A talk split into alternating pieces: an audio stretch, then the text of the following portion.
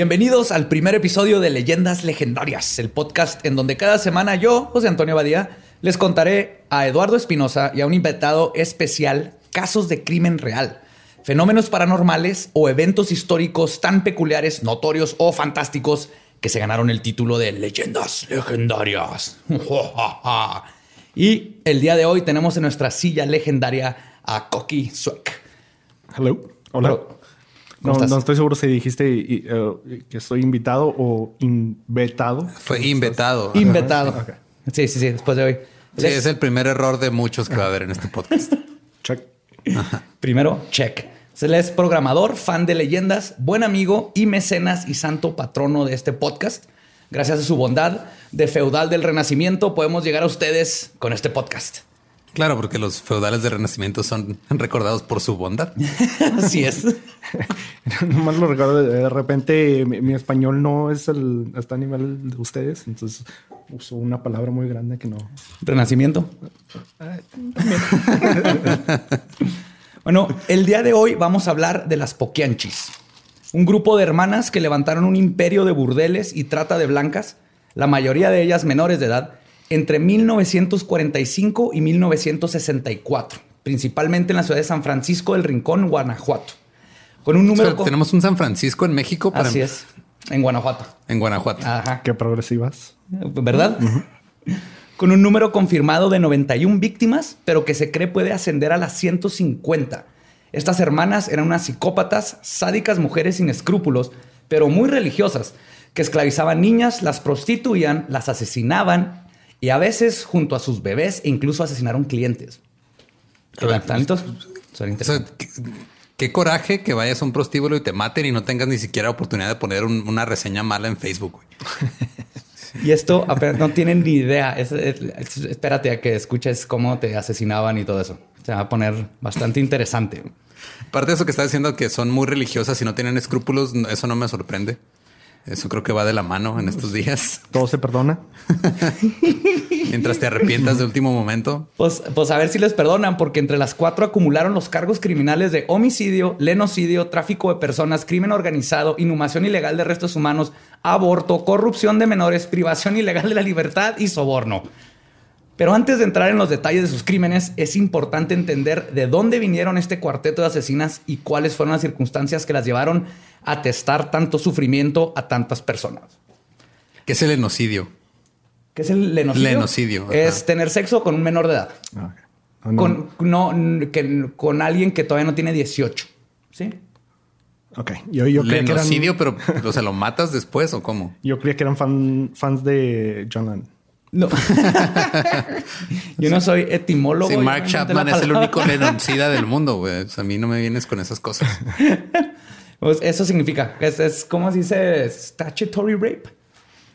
Okay, Cuando tienes sexo con alguien que no tiene legalmente la edad, pero ya están más grandes que no te consideran sacerdote pederasta. Sí, es, esa parte. Esa es la escala. Esa es la escala. Esa es esa escala. Qué escala tan fea. bueno, las hermanas González Valenzuela nacieron en El Salto, Jalisco. Ellas eran María de Jesús, María del Carmen, María Luisa, alias la piernura, la piernuda o las piernotas, y Delfina, alias la Poquianchis mayor. Delfina no fue planeada porque a ella no le pusieron María. ah, no, nada más puede tener a tres Marías en su familia, ¿no? ¿Cómo le ponemos? No, pues no sé, Delfina. Sus padres eran Isidro Torres y Bernardina Valenzuela. El papá trabajaba de alguacil para el cuerpo de policía rural del gobierno porfirista que era una fuerza montada que se dedicaba a proteger diligencias y caravanas de ataques de bandoleros. Sí, o sea, los protegían de los bandoleros, pero no de sus hijas. Sí. No, y así de viejo es este cuento. Había bandoleros todavía en México y caravanas. Caravanas ya todavía en México, pero vienen de más abajo. Isidro era un hombre machista, prepotente y violento. Que Obviamente era en la época del porfiriato. Todos los hombres en esa época, la mayoría de los hombres en esta época siguen siendo machistas. Así es, en México. Pues constantemente golpeaba a su, a su esposa e hijas. Además cuentan que este padre del año obligaba a sus hijas a ver cuando él mismo ejecutaba a criminales. Mencioné que era alcohólico porque también era eh, alcohólico. Sí. Es en la época del posfriato en México. todo el mundo es alcohólico. La mamá era una fanática religiosa, devota a rezar el rosario y que constantemente castigaba a las niñas y las mantenía en un perpetuo estado de miedo por sus reglas estrictas. De nuevo, cualquier casa mexicana, cualquier casa católica. Ajá, nomás hay menos bandoleros, o más bien ya no le decimos así. Amenazas sin sentirte culpable por todo. Así es. Sí. Por los constantes abusos de sus padres, un día María del Carmen se escapó de la casa para huir con su novio, Luis Jasso, que era mucho más grande que ella. Su papá, ofendido en su honor, los encontró, golpeó a Carmen y luego la metió a la cárcel municipal para que aprendiera su lección. Ah, claro, porque la que tenía la culpa era ella, la que era menor, no el pinche güey este mayor de Luis Jasso. Luis Jasso. Teníamos a Luis Jasso. Sí, o sea, Luis Jasso no es culpable. O sea, la que merece cárcel es la niña a la que se sedujo. Claro que sí. Espérate, esto se pone más mejor. Unas horas después, su papá se va detrás de un rijoso ranchero delincuente muy notorio en esos tiempos llamado Félix Ornelas, que tenía una orden de arresto. Isidro lo encontró y valientemente le disparó varias veces en la espalda. es un acto conocido jurídicamente como balazo a traición. Así se llama, se llama jurídicamente, balazo, a, traición. Lo mató a balazo a traición. Y lo mató. Lo que hizo que Isidro se convirtiera en prófugo de la justicia y saliera huyendo del pueblo inmediatamente. El problema es que cuando huyó se le olvidó a su hija en la cárcel. Carmen. A todo mundo, a todos sus papás les llega a pasar, ¿no? Se te olvida en la fiesta, en, la, escuela ir a En la escuela, se te olvida en, la misa, se te olvida en. no es como si no se lo mereciera, hizo todo mal de todos modos la morra. Claro. Pues Carmen estuvo 14 meses presa y salió gracias a que un hombre cincuentón que tenía una tienda de abarrotes y que es descrito como obeso y feo pagó su libertad con la condición de que Carmen se casara con él y con quien eventualmente tendría un hijo. Se lo la rescató Jabba the Hutt. Básicamente. Es la historia de perdón, perdón, es México, es Java el Hutt. Pues, con el papá siendo un prófugo de la justicia, la familia tuvo que huir también del pueblo y se cambiaron los apellidos a González para evitar represalias. Corrían los mediados de los 30 y la familia era muy pobre. Las dos hermanas mayores trabajaban en una empresa textil para mantener a una familia. Un día Carmen conoce a Jesús Vargas, alias El Gato, descrito como un criminal vividor de poca monta, con quien poco tiempo después Carmen sería a vivir y en 1938 abrirían juntos una modesta y arrabalera cantina. ¿Eh? Yo quiero ir a pistear a una modesta, El Gato. Sí. El gato de poca monta. ¿De, San Francisco todavía no estamos? No, ya, estamos en otro lado. Ya, se fueron.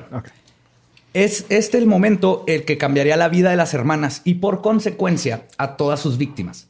Resulta que el gato se tomó todas las ganancias y quebraron, lo que hizo que Carmen lo dejara y se regresara a vivir con su familia pero su experiencia con el bar inspiraría a Carmen a incursionar en lo que sería el rubro por el que se harían famosos. Ok, me estoy dando cuenta que hasta aquí es una historia muy parecida al matrimonio de mis abuelos.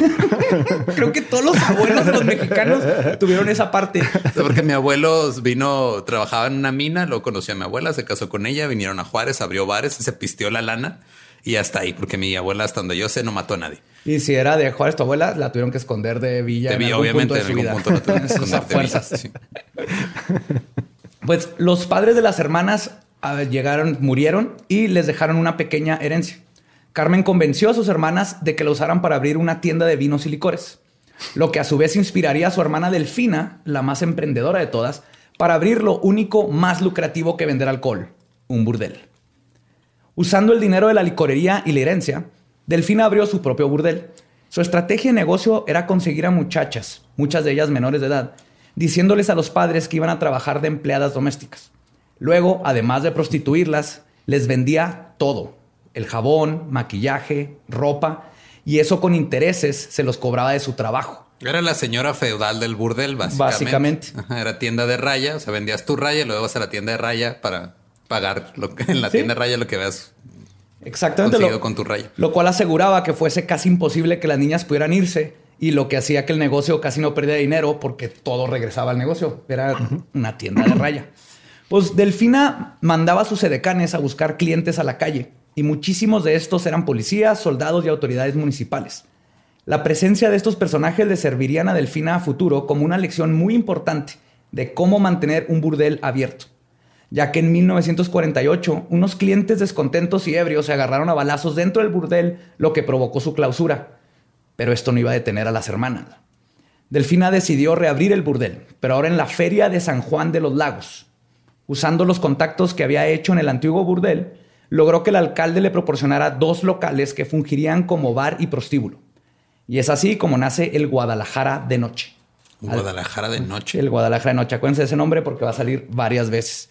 Además, Delfina decidió convertir su nueva operación comercial en un negocio familiar, llevándose a María Luisa para que se encargara de la caja registradora y a Carmen, quien estaría a cargo de la cocina. Sí, porque también daban enchiladas y eso. Tienes que botanear. Sí, claro. Claro, claro. todo burdel mexicano llegas y te dan tus enchiladas. Tripitas. Un consomé.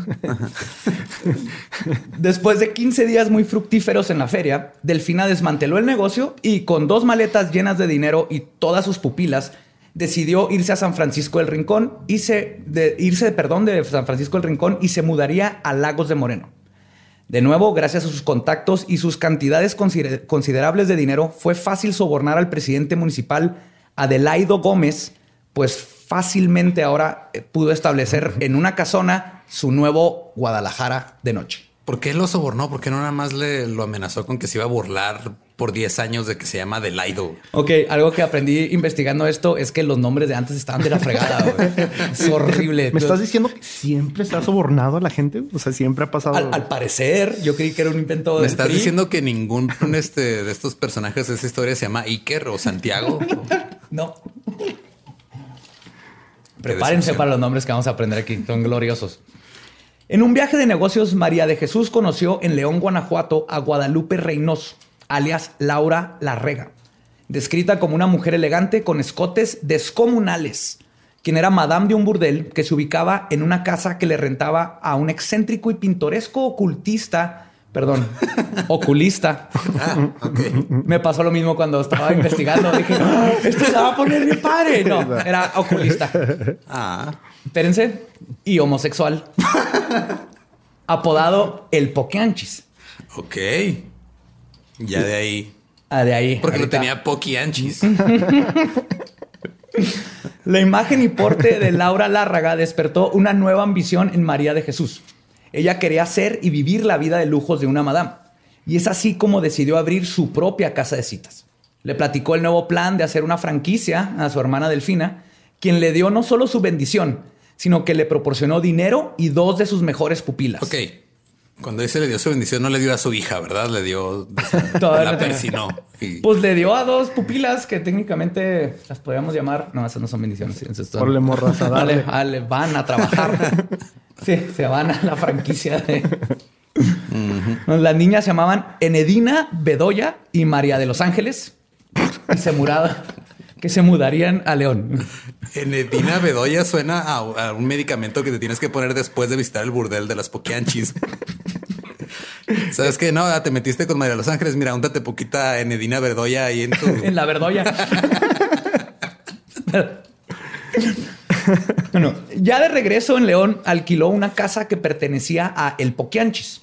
La nombró la Barca de Oro Preparó el lugar con algunas camas sucias y mandó a sus niñas a la calle a repartir volantes entre la gente del pueblo. ¿Puedes repartir volantes para un prostíbulo? Aparentemente. Deja tu y manda la mercancía a repartir los volantes. Tenemos que darle crédito por eso. Es como si te encuentras una Big Mac y trae un volante de que te comas una Big Mac. Ahorita te podría dar un TED Talk chido de, de mercadotecnia. Pues, sin embargo, la gente identificaría el nuevo negocio como la casa del Poquianchis, que eventualmente se convertiría en el apelativo con el cual pasarían a la historia las Poquianchis. Y de ahí Entonces de ahí viene el nombre de las Poquianchis. El apodo de las Poquianchis, así es. Y no les molestó estar relacionado como toda mujer buen, religiosa, buena y religiosa, no les estar clasificada con un homosexual. ahorita que, veas sus puntos de vista y lo que sean, creo que eso era lo menos que pasaba por su cabeza. Rápidamente, María de Jesús se dio cuenta que abrir el nuevo negocio no sería tan fácil en una ciudad más grande. Primero, la casa no contaba con luz ni permisos de apertura, lo que hizo que María de Jesús se viera en la misma situación que sus muchachas y tuviera que recibir un trago de su propia medicina. Fernando Liceaga, el secretario del presidente municipal, le dijo que él le arreglaba todo con una condición, sexo. La ambición de María de Jesús tomaría prioridad sobre sus creencias religiosas y ésta aceptaría. Y no fue la única vez. Para conseguir la licencia de salubridad tuvo que acceder a la misma práctica con el doctor Castellano. Me encanta que tenemos los nombres de todas estas personas Sí, están en la historia. Están en la historia de, ah, sí, este, esta persona, pues cuando iban a pedirle un permiso de salubridad, le decía, ah, va, Sí, en, en todo el- todos los libros que leí. te lo doy, pero primero te lo doy. Me encanta que, que hablan de ellos como si fuera el, el vato, tu com- Ah, sí, el doctor Castellanos, no dan el nombre completo. Se refieren a él así en los libros, en las páginas donde vi, el, el doctor Castellanos. Entonces el, el doctor era más bien, le daba su llegue, si no se enfermaba, entonces pasa. De hecho, sí, ahorita vamos a ver, les daban, les daban títulos de sí, todas las niñas están limpias y todo está bien aquí. También aprendió rápidamente que para no tener problemas en su establecimiento tendría que sobornar a varios funcionarios y policías.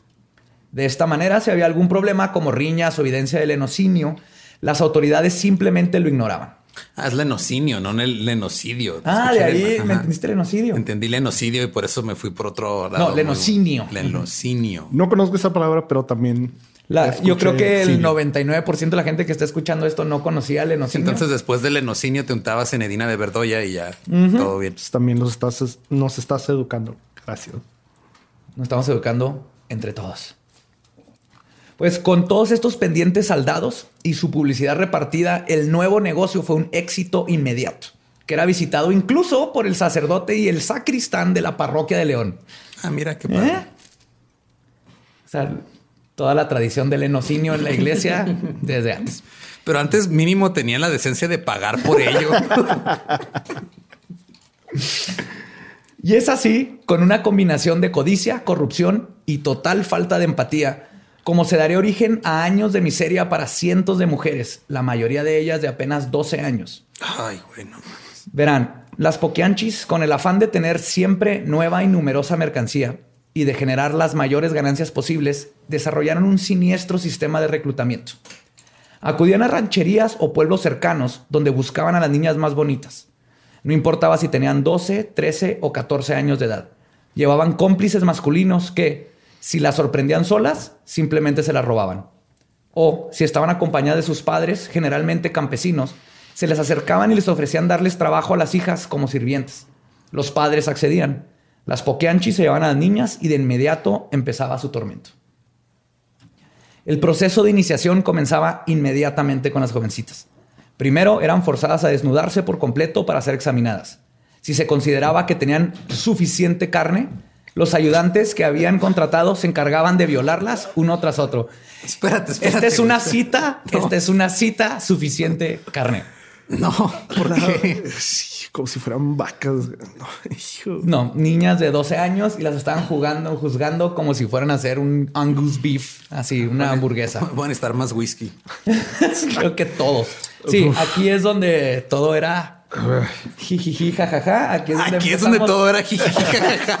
No mames. ¡Yeah! ¡Qué padre! Ah, qué padre. Están violando niñas de 12 años. Esto es la parte padre de esta historia. No, eh, el papá sheriff anti, anti caravanas y bandoleros estaba jiji, jajaja. Ahorita ya está, ya se pone muy, muy turbio todo. También las obligaban a practicarles sexo oral y si lloraban o se resistían, las golpeaban. Todo este proceso era supervisado por las pokeanchis. Después, las pokeanchis las bañaban con cubetadas de agua helada, les daban vestidos y las sacaban esa misma noche a que comenzaran a atender a la clientela del bar. Y para agregar insulto a las heridas, las hermanas, para ahorrarse dinero, alimentaban a sus esclavas sexuales solamente con cinco tortillas duras y un plato de frijoles al día. O sea, aparte eran codas las hijas de su chingada. Güey. Codísimas. C- ¿Cómo entretiene una niña de 12 años un güey peludo? Se pone a jugar, se, pone a jugar No al gato. eso, güey. No, no, no contestes eso. Sí. Se queda ahí. Si alguien quiere atreverse a contestarles, No. no. Pero Pero que ya sabían jugar dominó y baraja. sí, sí, eso es lo que querían hablar de Shakespeare. Ajá. Sí, claro. Así entretenían a la gente del bar. Era Era pura diversión inocente. Bailar Charleston. Obras de teatro. Ajá. Sombras con las manos. No, no, no. Se van a dar cuenta con- que obviamente si están escuchando esto en leyendas legendarias, no se va a tratar de niñas que terminaron bailando Charleston. Cuando una de las prostitutas llegaba a cumplir 25 años, las pokeanchis ya la consideraban vieja. Ah, o sea, como Hollywood. Exactamente. Ya se retiraban, Ya. les daban su pensión. En Florida las mandaban a Florida. Sí, como era su pensión, nada más les tocaban tres tortillas. Sí, porque es un porcentaje nada más de tu salario, ¿no? Eran tres tortillas y, y mer- media ración de frijoles nada más. Procedían entonces a entregárselas a Salvador Estrada, Boca Negra, alias el verdugo. No tengo que explicar por qué le decían así, va. Pero lo que- voy a hacer. Qué bueno que están acomodadas sílabas en ese orden específico. Boca Negra, el verdugo. Quien las encerraba en uno de los cuartos del rancho, sin darle de comer ni beber por varios días, y entrando constantemente para golpearlas con una tabla de madera en cuyo extremo había un clavo afilado. Como Hollywood. Como Hollywood. Una vez que la mujer estaba tan débil que ya no podía ni siquiera intentar defenderse, el verdugo la llevaba a la parte de afuera del rancho y tras cavar una zanja profunda la enterraba viva. A otras les aplicaban planchas calientes sobre la piel, las arrojaban desde la azotea para que murieran al caer o les destrozaban la cabeza a golpes. Ya, ya, ya empezamos a ver por qué estas tipas son la- de las cosas más asquerosas que han pasado en México y que debe ser algo que deberíamos de saber. Así de, ah, guay, ¿por qué está pasando esto? Bueno, también hay que darles el crédito de que pues son progresistas, ¿no? Porque pues no hay tantas historias de mujeres asesinas en Empresarias. serie, empresarias, que casi siempre son hombres blancos privilegiados y ya mínimo pues, empezaron a, a ellos a, a picar piedra y luego enterraban ahí después de picar piedra las de Son, 25 son el para arriba. la Elon Musk de la prostitución. Sí, sí. De hecho, de jovencitas. spoiler, pero ellas son las que fundaron el TEC de Monterrey.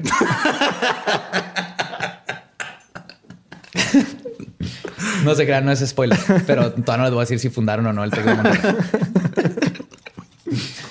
No todas las muchachas que llegaron a los 25 fueron asesinadas. Algunas después de la tortura física y psicológica y seguramente sufriendo el síndrome de Estocolmo, que es una reacción psicológica en donde la víctima de un secuestro o retención en contra de su voluntad desarrolla una relación de complicidad y un fuerte vínculo afectivo a su captor. Sino como la bella y la bestia. Exactamente como la Bella y la Bestia. Es el mejor ejemplo que pudiste haber puesto. Sí, es el síndrome de Estocolmo de, ah, me secuestró una bestia. Ay, pero es tan lindo. Ajá. No, y es bien común, no lo hemos visto en el caso, no me acuerdo el nombre, pero en Estados Unidos creo que fue Oregon, que tenía ahí a tres mujeres que tenían como 10 años, Ah, que sí. las había secuestrado, las tenía en un sótano, había tenido hijos con ellas. Y no todas, pero llegó un punto donde unas ya era... Qué bueno que en México no tenemos sótanos, que no, no se usa eso.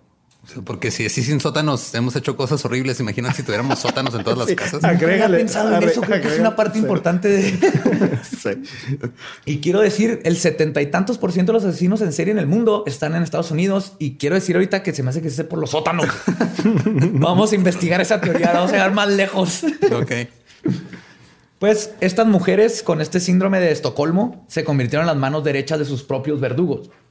Tal es el caso de María Auxiliadora Gómez, Lucila ¿Así Mar- se llamaba o así le dijeron cuando se puso a, a No sé si es su apellido, su, su apellido, su apellido o su segundo nombre, Auxiliadora, pero Auxiliadora, María sí. Auxiliadora Gómez. Estaba en su destino. Lucila Martínez del Campo, Guadalupe Moreno Quirós, Ramona Gutiérrez Torres, ese es buen nombre para ser una verduga. Ramona ajá. Gutiérrez Torres. Adela Mancilla Alcalá y la más sádica de todas, Esther Muñoz, la picochulo. Le gustaba checarle la aceite, güey. Lo que más amé de esta investigación fue todos los nombres y apodos y no, no, pues, Pico chulo. La picochulo. La Supongo que es porque tenía bonita boca, ¿no? Sí, sí, como de pajarito. Silbaba mientras enterraba vivas a las otras. Quiero recordarte que esta niña empezó a los 12 años en un burdel secuestrada. Ok. Perdona. Sí, La principal función de ellas eran la de servir de sirvientas de confianza para las poquianchis y de disciplinar a las jovencitas. Pero la picochulo era específicamente sádica. Su especialidad era amedren- amedrentar a las nuevas reclutas. Cuando alguna de las niñas nuevas no quería ceder ante el capricho de algún cliente, ella se encargaba de llevarla a un cuarto y darle de palazos hasta dejarla inconsciente. Ah, ¿Por qué? Eventualmente, esta práctica fue escalando hasta llegar al grado donde la picochulo, come- perdón, voy a contar cosas feas, pero no puedo decir picochulo sin que me dé risa. La picochulo comenzó a ayudar con la tarea de asesinar a las muchachas. Su forma favorita de cometer el acto era la de golpearlas repetidamente con una pala hasta destrozarles la cara. Ah, no se ríen tanto de la picochulo, ¿verdad? Ah, no, que no. Sí, ella es la picochulo. Pero ¿por qué con una pala? O sea, si usara un pico Tendría más sentido. bonito, un pico así adornado de colores. Tal vez tenía un pico con glitter o algo así. Ah, un ¿Ya pico había con glitter brillantina. en los con, 40? con stream, streamers, como Native American garb. Un pico de charol, así. Pico de charol. Charoleado. No, es- estamos en México, será un pico piteado. Por favor, un pico, pico piteado. piteado. Lentejuela, Lentejuela, el pico chulo. Ah, charol para... En, la- el mango. Eh. Y para las niñas que lograban sobrevivir eso, tenían un tormento aún más grande con que lidiar. Como no tenían ningún sistema de salubridad ni protección, las enfermedades venéreas y los embarazos eran comunes. Si tenían la suerte de ser una de las ah, prostitutas... ni siquiera había pensado en eso todavía, no mames. Sí, a nadie se le había ocurrido, ¿verdad? Estamos hablando de un Ah. burdel, estas cosas. No nomás de un burdel, de un burdel donde tienen comprado al de salubridad y entonces a nadie se está preocupando de que se bañen. Les dan tortillas y frijoles. ¿Tú crees que van a gastar en agua para ellas? Ah, No. No.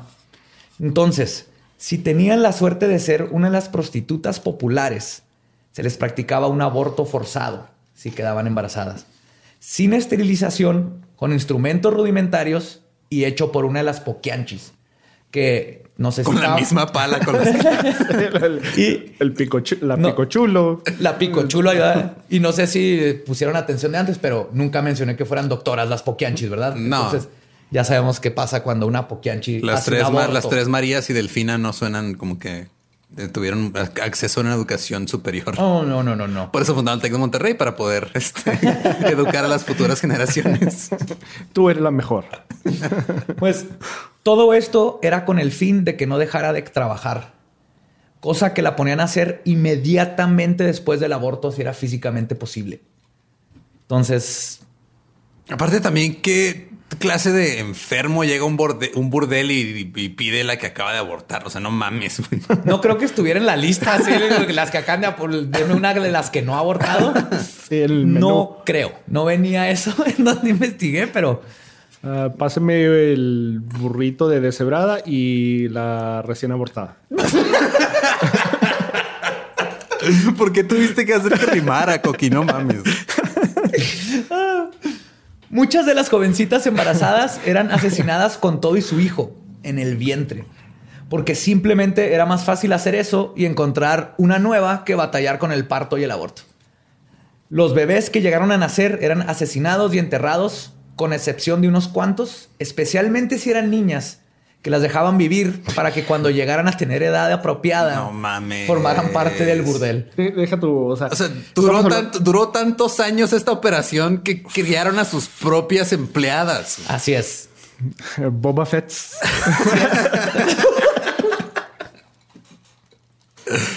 Terrible energía, pero acertada. Ahorita vamos a los Clone Wars. Deja tú, estás diciendo edad apropiada.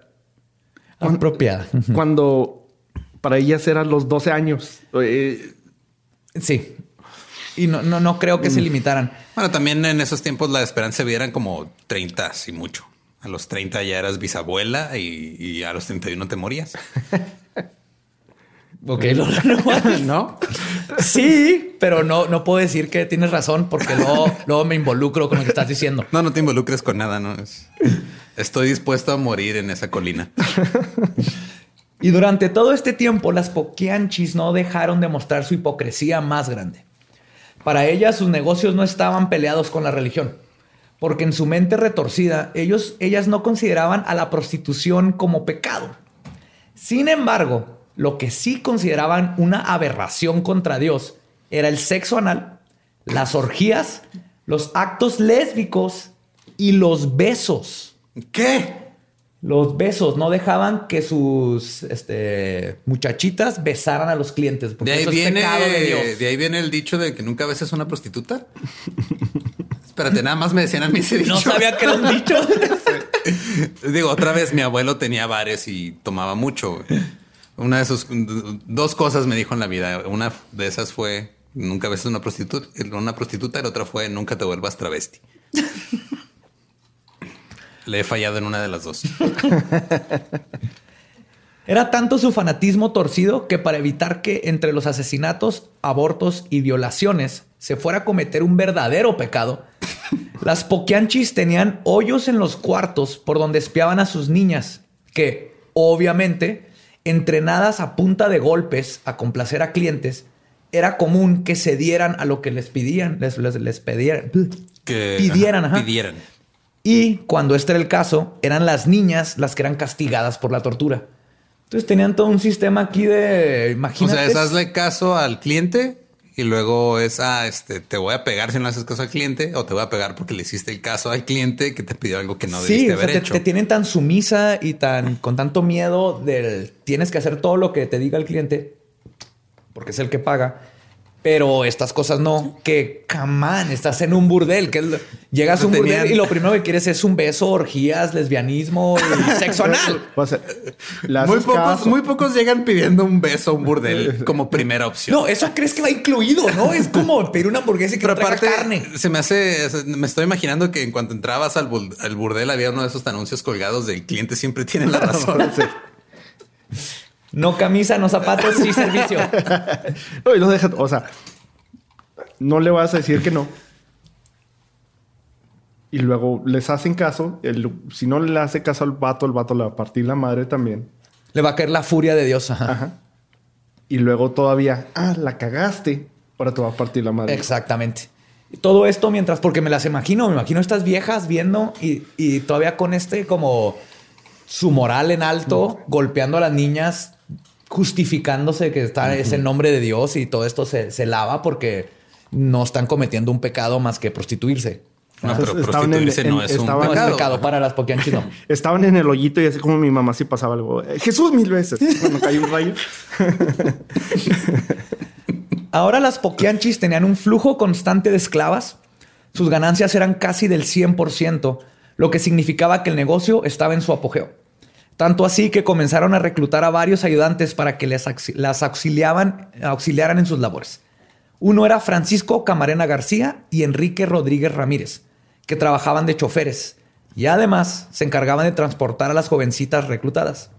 José Facio Santos era velador y cuidador del rancho, al igual que varios policías y militares que se encargaban de secuestrar nuevas reclutas y de proteger el burdel. ¿Cómo chingados llega al punto en el que esto se vuelve autosustentable con ayuda de las autoridades? Ahí te va. Lo más escalofriante es que a ellos se les compensaba dándoles con acceso gratis a todas las jovencitas del burdel. Así se les pagaba, no en efectivo. Era cuando quieras, ven y usaban como un, una Llegabas con- les, a las les daban su tarjetita de cliente niñas, frecuente. Toma, ahí te va. Este, después de juntas, te perforamos la tarjeta 10 veces y luego ya puedes pedir un beso. Con su, con su, su punch card. el punch card. Entonces les pagaban con enfermedades venéreas. Pero el peor de todos tenía que ser el que tiene el mejor apodo. Entonces era Hermenegildo Zúñiga, un ex capitán del ejército mexicano, conocido como el Capitán Águila Negra. sí. El capitán Águila Capitán Negra. Águila Negra. Que no se le decían a Edgar Benítez cuando jugaban en el América. Sé que no van a entender este chiste ustedes, No. pero a alguien que esté escuchando a lo mejor le gusta el fútbol. Definitivamente va a Estoy haber tratando alguien. de Va a haber una persona. estoy tratando de ampliar nuestro público Está bien. desde el primer episodio. Bien. Pues el capitán Águila Negra servía como guardaespaldas y cuidador del burdel. Se convirtió en amante de Delfina aparte y se, hace, se haría cargo de poner orden en las ejecuciones. Pero no, no contaba como este Sofilia que Delfina y el águila estuvieran juntos. Suena, esa puede ser una película de Disney. Delfina y el águila Delfina negra. y el águila negra. En las Poquianchis. Para ser un musical de Disney buenísimo. Y por poner orden a las ejecuciones me refiero a hacer todo un sistema para que no los fueran a trampar, porque antes de esto las aventaban, las enterraban donde fuera, hacían todo esto, ¿no? Pero este vato que viene del ejército, que tiene una mentalidad, dijo, de aquí es business, yo sé cómo se hacen las cosas, está bien que tenemos comprados a todos, pero hay que ser listos, ¿no? Puro, puro pinche emprendedor en, Claro, esta... de, en- ahí, esta ahí- cosa de ahí vienen los valores fundamentales del, del Tec de de Monterrey. Monterrey, así es. Su sistema consistía en llevarse a las niñas a un rancho del nombre San Ángel, donde luego este animal que ni siquiera tenía los huevos para hacer el trabajo él mismo, encerraba a las jovencitas por meses hasta que morían de hambre o enfermedad, para luego regresar a enterrarlas. Luego dejaba pasar unos meses, inhumaban los restos y los incineraban para no dejar rastro. Pero Como una, como una forma de deshacerte de cuerpos está bien. Dejar que la naturaleza haga la mitad del trabajo y sí, luego mínimo que sirvan de fertilizante y luego ya lo y luego ya sacas. lo sacas. Todo lo demás se la mamó, neta, no mames, este cabrón. No mames. Para todos, ¿eh? Es que aparte crecían sus propios tomates, jalapeños. hicieron un imperio de katsu. E inventaron la el ensalada perfecto César. fertilizante. El-. César, que era el, el nombrada eh, por Sí, Ma- César. María César. María César. la ensalada César. Era cuando se comen una ensalada César de la con las poquianchis y, y sus crímenes asquerosos. Pero todos los imperios caen. Y uno construido sobre cadáveres de forma estrepitosa cae casi de forma divina. ¿Se acuerdan de la parte donde las hermanas estaban en contra de los actos lésbicos? Les conté esa parte. ¿sí? Un día tenían un par de experimentadas prostitutas de Estados Unidos trabajando ahí. Las eran como cuando traes a alguien de fuera, ¿cómo se llama? Tenían programa de intercambio y Era, todo. era special guest. Sí, ahí empezaron los intercambios del Tec. Special guest. ajá. Nos van a demandar, pero bueno. Entonces, por ser güeras y extranjeras, eran muy populares. Acuérdense que están en el sur. Un cliente contrató a ambas una noche. Delfina, en su labor de espionaje contra el pecado, vio que el cliente les había pedido que se besaran entre ellas, rompiendo no uno, sino dos de los mandamientos de las poquianchis: besos y lesbianismos en uno solo. Delfina corrió al cliente y a las prostitutas. Y Delfina regresó al negocio y es donde ella dice que comenzaría el descenso rápido de todo lo que habían construido. Y ¿Cuántos años duraron haciendo esto? Ah, te dije la fecha ahorita, pero son como 20 años. 20 años. Algo así. ¿eh? Sí, sí, sí. Y esto, escuchen esto, hasta su muerte Delfina definiría este momento en particular como el inicio de, y cito, el gran pecado y su mala suerte. Ah, entonces tenían razón. Las lesbianas sí estaban, estaban De aquí en adelante, todo. de aquí en adelante, todo fue culpa de las dos gringas que se besaron en su burdel. Arruinando todo para los hombres. Sí, mira, Aparte, estaba- entonces desde, desde ese entonces está la, la tradición de que vienen americanas a México de vacaciones, se ponen borrachas y se besan entre ellas. Sí. Antes era eso, ahora, se- ahora lo conocemos como Spring Break. Spring Break. Spring Fue el primer Es primer Spring Break. Ajá. No, aquí lo, lo- lo que me encanta es que según Delfina estaban haciendo abortos, matando niñas, forzando a prostitución. Dios estaba jugando béisbol o no sé qué. Llegan unas gringas y se besan y Dios está así como ¿What? Y entonces las castiga. Dios era el contador en su desmadre de... De- esta- y aprobaba todo. Pues el primer dominó que desató la inminente caída del burdel fue que en 1963 hubo un cambio de autoridades en el gobierno de León. La mayoría de la gente que María de Jesús tenía en su bolsillo fueron sustituidos. Además, se implementó una nueva ley que prohibía y ordenaba la desaparición de burdeles y casas de cita. Para este entonces, Carmen, la hermana mayor, ya había fallecido de cáncer hepático, mientras que María Luisa, la menor, ya se había retirado del negocio después de 10 años y se había ido a vivir a Veracruz. Hizo su guardadito y dijo, listo, yo ya me voy. Lo que dejó... Qué, qué incómodo cuando fue a sacar sus ahorros del colchón y estaba usándolo un cliente con una de las, de las chavitas ahí. Eh, disculpen, ya me retiro. Este, Lo que dejó a María de Jesús con una sola opción. Regresar a Lagos de Moreno con su hermana Delfina. Llevando consigo a todas sus niñas. Obviamente, ¿verdad? No vas a dejar la mercancía atrás. Pero el infortunio comenzó con María de Jesús, que comenzó, perdón, con María de Jesús, ahora se tornó contra Delfina. Resulta que tenía un hijo de nombre Ramón Torres, alias el Tepocate. El Tepocate. El Tepocate. ¿Qué significa Tepocate? Tiene. Yo creo que tiene que ver con Teporocho, ¿será por ahí? No sé. Con que pistea mucho, definitivamente. Teporocho, Tepocate. Tepocate. Por lo que le pasó, por lo que le pasó, creo que sí tiene que ver con que era bien pedo. Ahorita van a ver. El Tepocate también participaba en el negocio familiar, violando y torturando a las jóvenes. ¿Por qué ese negocio familiar es violar y torturar jóvenes? ¿En qué momento se vuelve una descripción de tu negocio violar y torturar jóvenes? ¿Te puedes imaginar llegar con tu mamá, que es poquianchito, es el, el, el, tepocate, y que te diga cómo te fue en el trabajo, hijo? Y le te decir, no, pues violé a cuatro. Una se me murió, ya la enterramos. Es, el escudo de la familia. bueno, para, aparentemente Tepocate es renacuajo. renacuajo. Ajá, lo acabo de buscar. Ah, yo asumí que era por pedo. No, es porque era un renacuajo. Ahora imagínate un renacuajo. Entonces a lo mejor está bojón. Sí. Eh, pues el Tepocate estaba en un bar a unas cuadras del Guadalajara de noche donde en su borrachera se hizo de palabras con un sargento de la policía que rápidamente escaló a convertirse en una balacera y perdería la vida abatido por el oficial.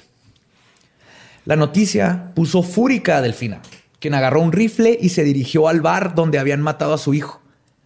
Pensando que el sargento de la policía estaba escondido detrás de la barra, Delfina comenzó a vaciar el cartucho contra esta y todas las paredes del bar. Regresando al Guadalajara de noche, su hermana María Jesús le dijo que se escondiera, porque la podían arrestar por portación ilegal de armas.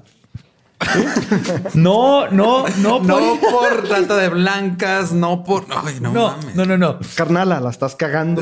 Sí. La cagaste, güey. no tenemos licencia para esa pistola, güey. No mames, güey. O sea, no, te cogiste al de, al de armas, güey. Nada más te cogiste al salubridad y al otro. Lánzate a cogerte ese güey, güey. Curiosamente, las hermanas estarían de luto hasta este, hasta este día, perdón, estarían de luto hasta el día en que fueron arrestadas. Y por eso aparecen con un lúgubre, lúgubre atuendo que las hizo famosas en las, todas las fotos de prensa. Que si las han visto y si no, en la red van a estar todas. Siempre cuando las arrestaron, todas las fotos que hay están de negro. Parece que eran brujas, pero resulta que es porque estaban de luto. Porque tenían que guardar el luto católico de vestirse de negro, hacer su novenario. Claro, porque si no, Dios se enoja. Se enoja. Es lo que le molesta a Dios. Siempre la línea. Sí, que no te levantes o te hinques en la misa. Sí, sí, hay que ser sí, que vomites la hostia. Nunca no te Yo soy alérgico a las hostias. Tienen gluten. Varios días después, las autoridades llegaron a clausurar el Guadalajara de noche, con el pretexto de que sabían que los implicados de la balacera del bar eran dueños del mismo. ahora sí, ¿no? Ya empezaron como que, bueno, ya hay que caerle a esta tipa pero solo pegaron los sellos y no de clausurado y no se percataron que adentro habían más de 20 muchachas secuestradas. Ah, maldita sea México. No hay que revisar. No, no, no. Cierra las puertas. Pega ahí y todo. Llegaron así, no, es que me dijeron que pusiera aquí el sello de clausurado. ¿Y no quieres revisar qué adentro? No, no, no, nomás. Ah, no, nomás ponemos el sello, nos vamos. Oye, güey, ¿y si hay como 20 morras ahí secuestradas? Nah, ni de pedo, güey. Son puros, pues puro chisme, puro chisme. Yo estaba aquí anoche y nos sacamos lo a la comida, güey. No, ya no hay nada. Ya, Es como cuando aquí en Juárez hubo eh, encontraron un prostíbulo en un cibercafé, ¿se acuerdan? Hace como dos años. What? no, no me enteré y me ¿No se enteraron? ¿No? Ok, eso me, hace ver muy mal a mí por haberme enterado nada más yo de esa nota. Luego hacemos todo un podcast de tu experiencia con el cibercafé prostíbulo. El problema fue que me enteré tarde. Entonces, no se percatan de que están las mujeres adentro. Al día siguiente les cortaron la luz y el agua. Sintiéndose acorraladas por la policía, Delfina y María de Jesús trasladaron a las pupilas al rancho San Ángel. La casa en la propiedad contaba con apenas tres cuartos. En dos habitaciones encerraron a sus más de 20 pupilas, las cuales desconocían que todo a su alrededor se encontraban enterrados y esparcidos como cenizas los cuerpos de sus amigas, hermanas y los bebés que les habían arrebatado. Ok, whisky. El encierro duró por más de ocho meses. La comida era escasa y muchas de las niñas murieron lamentablemente por inanición o enfermedad. Las que iban a lograr sobrevivir, sin saberlo aún, estaban a punto de conseguir su libertad, pero a algunas de ellas aún les tocaba vivir algunos de los peores momentos de su vida. Un día el capitán Águila Negra Perdón. trato, Está chido. trato de ser dramático, sí, sí, pero sí, con estos nombres no puedo. Es que no se vale, no se vale. Va de nuevo. Bueno, un día el capitán Águila Negra, aún fiel a su amante y a sus sobornos monetarios, les llevó un costal de cacahuates para comer. No, no se rían, neta. Preparé, escribí esta parte para que fuera dramática y desgarradora. Pero no me dejan las situaciones. Las, situa- las situaciones históricas no me permiten. Semillas, unas chilindrinas. Esquites en vaso. Ok. A a tratar de seguir dando, dando esto de forma dramática. No, no me lo van a echar a perder. No me lo van a echar a perder. ¿Eran cacahuates así todavía en, en su vaina o ya eran así japoneses, hot nuts? ¿Qué, qué tipo de cacahuates eran? Un costal de hot dogs. Mi- Mínimo tuvo la decencia de llevarles Valentina para sus cacahuates. Sin sal. Ándale. Ya, déjenme. Este es mi párrafo favorito. ok. Un día, el capitán Águila Negra, aún fiel a su amante, les llevó un costal de cacahuates para comer. Una de las niñas, la más pequeña, llamada Flor, tenía tanta hambre que comió tanto y tan rápido que terminó falleciendo. ¿Se les tenía alergia? Les tenía alergia a los cacahuates. No mames, eso no existe en México. Se murió porque tragó mucho.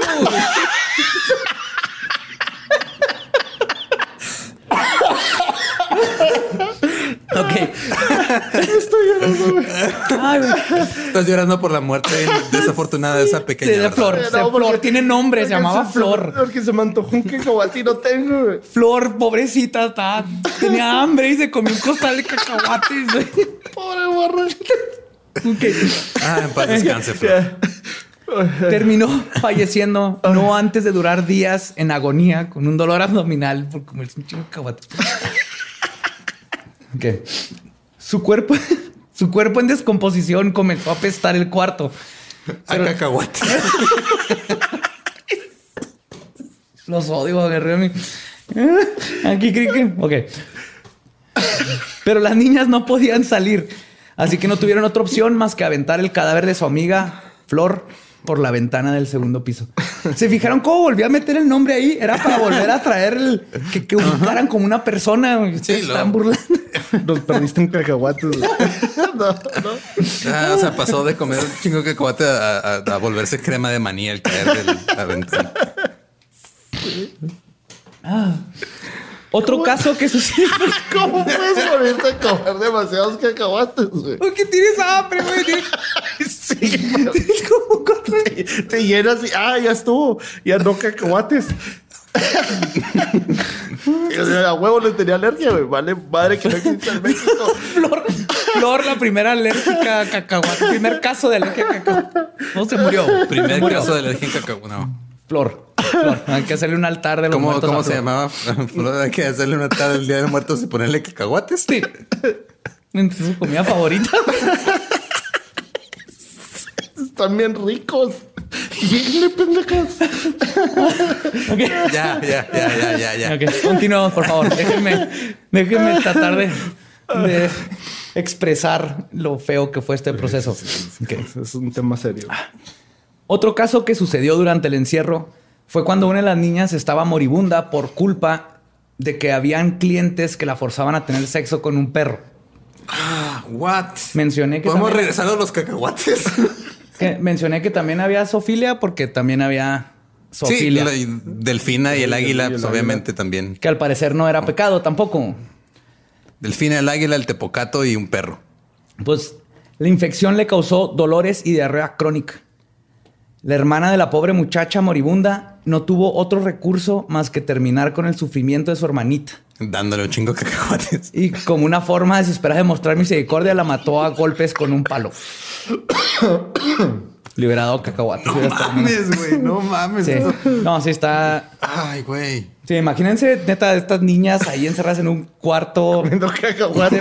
comiendo- ya, ya. Nomás puedes comer cacahuate. Prohibido decir cacahuates Pero- ya, güey. Ya. Sí. Eh, Como, como, como el- en Logan se le pasa que hay un de cáscaras en el piso. No, no decías venían con cáscara. sino- Pero, a ver, a ver. La obligaban a tener sexo con un perro. Sí, cha- salchicha. Hijo, No, no, estoy jugando, no, estoy mamando. La- la- la- sí, narran que era un perro salchicha. No sé qué parte del perro usaban para eso, pero era un perro salchicha. ¿Qué clase de persona enferma va a un burdel y lleva un perro salchicha? Creo que el perro lo tenían ahí. De hecho, de hecho algo curioso porque en, en varios de los, de los lugares donde estuve investigando hablaban de que ella tenía relaciones con un perro salchicha, como si fuera cosa de ella. Pero después de que lees todo esto, tú sabes que obviamente estas niñas, ¿cómo va a sacar una parafilia de ese tipo? Digo, pero obviamente todo Una esto fue esas perrofilia de cochinadas. ese tipo. Por favor. Estas cochinadas por las hermanas, poquianchis, los clientes, todas estas cosas que hacían que estas Un niñas... güey enfermo llegó Y dijo, a uno "Quiero le con dio un perro". uno le dio un perro que parece. Winnie. Y de ahí en adelante, pues Claro, porque hay rumores de, de- de mil cosas de esto, de- pero obviamente las niñas, pobre, no, no, no, no iba a salir esto de ella. Punto es que se murió. Qué horrible punto. Sí, perdón, pero sí. La última estocada al imperio de las Poquianchis se la daría como justicia divina por una de las más jóvenes de sus víctimas, Catalina Ortega, oriunda de esos rumbos, quien fue secuestrada de la calle y que tuvo que soportar la tortura de las Poquianchis por tres años. Ella logró escaparse por una rendija oxidada.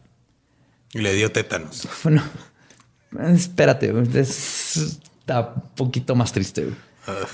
Fracturada y desnutrida, Catalina logró llegar a su casa, sabiendo que la vida de todas las mujeres que aún seguían prisioneras estaba en sus manos. No perdió el tiempo para explicar dónde había estado todos estos años y, acompañada por su hermana, fue inmediatamente a la Procu- Procuraduría de León. Su declaración era desgarradora, y cito, tiene que hacer algo, señor comandante. Se están muriendo en aquel burdel, molidas a palos y hambre, y algunas niñas enfermas las han torturado, apedreado y dejado a la intemperie. Otras las han enterrado vivas con su hijo, destrozado el vientre. Haga algo, señor, señor comandante. Hágalo, por favor, se lo suplico. El comandante en turno, Emenegildo Zúñiga, alias el Teporingo, ¿Por qué? ¿Por qué le dan apodos a todos? no sé por qué. o sea, No. no va a poder pasar algo dramático. sí. No, no, Estoy tratando de que la gente que nos está escuchando sienta el dolor. no, no, no. Discúlpeme, comandante Teporingo. Tiene que hacer algo. Señor, están matando. Yo soy el comandante Teporingo, hombre. Coño, ¿qué, ¿Por ¿qué les han hecho en ese burdel? Porque es español y está en León, güey. En ese tiempo todo el mundo era español, ¿no? No. No, eso estás hablando como de 100 años. Creas, era la única, eres la única voz que me salía de... Le quería dar voz. Aparte de Pues- tu voz natural que hablas en español. Claro. pues Hermenegildo Zúñiga, el Teporingo, terminó de escuchar la desgarradora historia de Catalina y sin perder un segundo soltó una carcajada para después decirle que no le podían creer ni ayudarla y que hiciera el favor de retirarse. Pinche Teporingo de mierda. Aquí, de- aquí le voy a dar un pinche... Este, Catalina es la verga. Lo, le dio una cachetada. Oh. Le dio una cachetada y lo mandó a la chingada y se fue con la hermana Yo no a he la conocido casa. ningún teporingo bueno, güey. Y ahí te va. Lo que Catalina desconocía era que el comandante Teporingo era un asiduo cliente al burdel y estaba en el bolsillo de las poquianchis, ¿no? Aquí es donde te conviene estar dando mordidas. Para los políticos de ahorita, pongan atención, pueden aprender muchas cosas de este, de este podcast, de cómo manejar sus Situaciones. cochinadas. Ajá, de cómo, cómo seguir haciendo Ajá, lo que si- han haciendo. Por si no se les había ocurrido. Pero en una coincidencia que probó salvar la vida de decenas de muchachitas, en ese momento se encontraba en la comandancia un reportero de nombre Marcos que alcanzó a escuchar la historia de Catalina y decidió seguirla hasta su casa. Catalina le contó la historia y gracias a este intrépido reportero que estuvo en el lugar indicado en el tiempo adecuado, sería quien destaparía la cloaca de las poquianchis. Que por lo regular cobraban extra, ¿no? Por destapar la cloaca ahí en el burdel. El 12 de enero de 1964, la Procuraduría del Estado descendería con un ejército de elementos liderados por el comandante Miguel Ángel Mota. Alias el... este Irónicamente no tiene... Irónicamente también era cliente del burdel, pero este hizo su trabajo. Eran otros tiempos. Al Guadalajara de noche y al rancho de San Ángel y en el rancho... Ah, perdón. Bueno, van al Guadalajara de noche y al rancho de San Ángel. En el rancho arrestan a María Jesús y a Delfina. Liberan a las niñas y después de una inspección logran encontrar los cuerpos de 90 mujeres enterradas, junto con fetos calcinados y un sinfín de huesos humanos. Después de casi... Chingo de cáscaras de cacahuate. Quedamos que éramos de hablar de cacahuates, Coqui.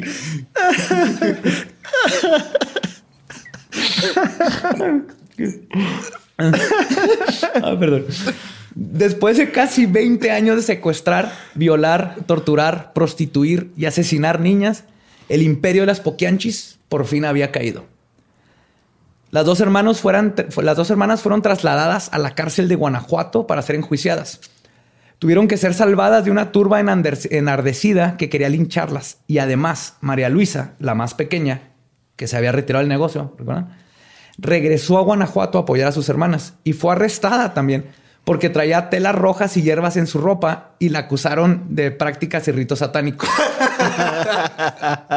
y aunque, y aunque suene ridícula la causa, de su aprehensión, tenemos que recordar que Luisa había dejado el negocio, pero no podemos olvidar que fue parte del mismo por 10 años. No, qué bueno que regresó y qué bueno que la agarraron. Sí, aunque era una caja. Aquí es la primera vez donde la ignorancia de oh, es una satánica porque trae hierbas, trae orégano.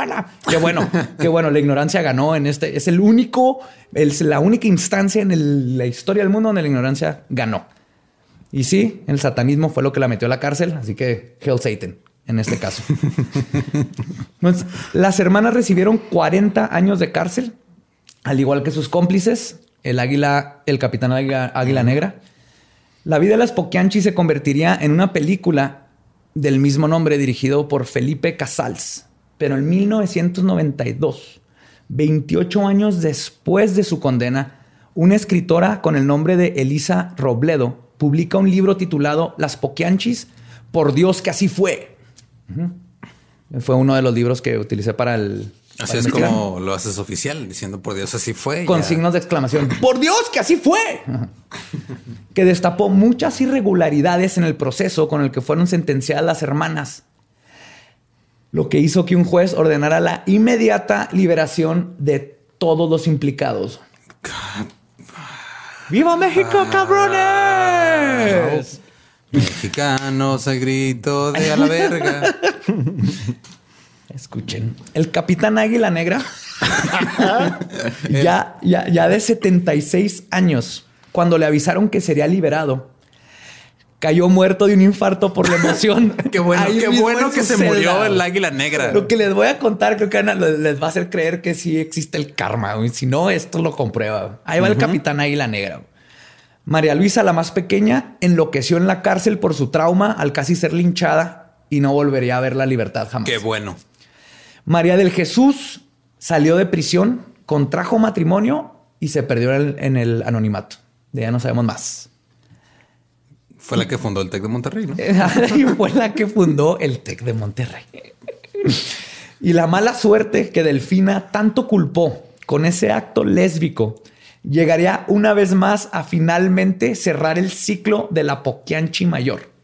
Verán, antes de lograr salir de la cárcel, unos albañiles que estaban reparando unas goteras en su celda, se les cayó o dejaron caer, depende a quién le preguntes, un balde lleno de 30 kilos de cemento que le cayó en la cabeza del Fina, pero no la mató. Delfina pasó 15 días en total y completa agonía antes de finalmente dar su último aliento. Qué bueno. Lo único que podría ser mejor esa historia es de que le hubieran tirado una cubeta con 30 kilos de cacahuates. y que la violara un perro salchicha. Necrofiliaco. Y así termina la historia de las Poquianchis. Y a pesar de que las autoridades lograron identificar por lo menos 90 cuerpos, Nunca sabremos con certeza el número real de niñas, bebés y clientes víctimas de estas mujeres y sus asociados. Y es por eso que las Poquianchi se convirtieron en leyendas legendarias. Ay, güey. Salud. Oh, yes. No, no. eso. Salud. espero que hayan disfrutado del. ¿Cómo primer disfrutas episodio. esta historia? Estoy hablando con la gente que nos está escuchando, Eduardo. Y tal, compren unos cacahuatitos. Cuando lo recomienden, díganle a la gente que compre sus cacahuates. Y orar un poco. Sí, orar un poco. Sí, estamos patrocinados por Cacahuates Hot Nuts. Y muchas gracias por escucharnos. Síganos en todas nuestras redes, arroba leyendas podcast en Twitter, Instagram, Facebook, YouTube, donde se les ocurra, arroba leyendas podcast. Suscríbanse. Spotify, iTunes, Google Podcast, cualquier aplicación de podcast. Donde escuchen sus podcasts. Si quieren ver el podcast en video, está en YouTube, Facebook. Si quieren seguir a Badía en sus redes. El Badiablo, búsquenme así, el Badiablo, todo seguido. Si me quieren seguir a mí, yo soy ningún Eduardo en todos lados. Si quieren seguir a Coqui, ¿Que no tienen un programa? Coqui Seu, que sí, este. Si se quieren, si quieren como purgarse de todo lo que acaban de escuchar, vean el Late Night con Badía. Tenemos que decir el Late Night. Ahí van a encontrar cosas que pueden purgarles esos sentimientos de Sí, ahí no hay, este. Por lo regular, no, no hay eh, no, no tan, no tan fuertes. No tan- cosas no, no tan Sí, sí, fuertes. sí. sí. ¿Qué más? ¿Qué más? Y pues aparte en las redes vamos a subir todas las fotos. De hecho, quieren ver cómo eran las poquianchis, Quie- quieren conocer a las piernudas de las poquianchis. Ahí los van a poder encontrar. Quiero ver Ahí van a poner las a- fotos. La, a la picochulo. La picochulo. no me acuerdo si hay fotos de la picochulo, porque hay muchas fotos, pero no, muchas no tienen los nombres, pero voy a escoger una y voy a decir, esta es la picochulo. Ustedes, la ignorancia es gloria. Ustedes nomás asuman que esa es la picochulo. Y fuera de eso, gracias por habernos escuchado. Nos vemos la semana que entra. Tenemos otro tema muy bueno que consideramos que se gana el título de Leyendas Legendarias. Yo soy José Antonio Badía Yo soy Eduardo Espinosa. Coqui. y nos vemos la próxima semana. Nos oímos la próxima semana.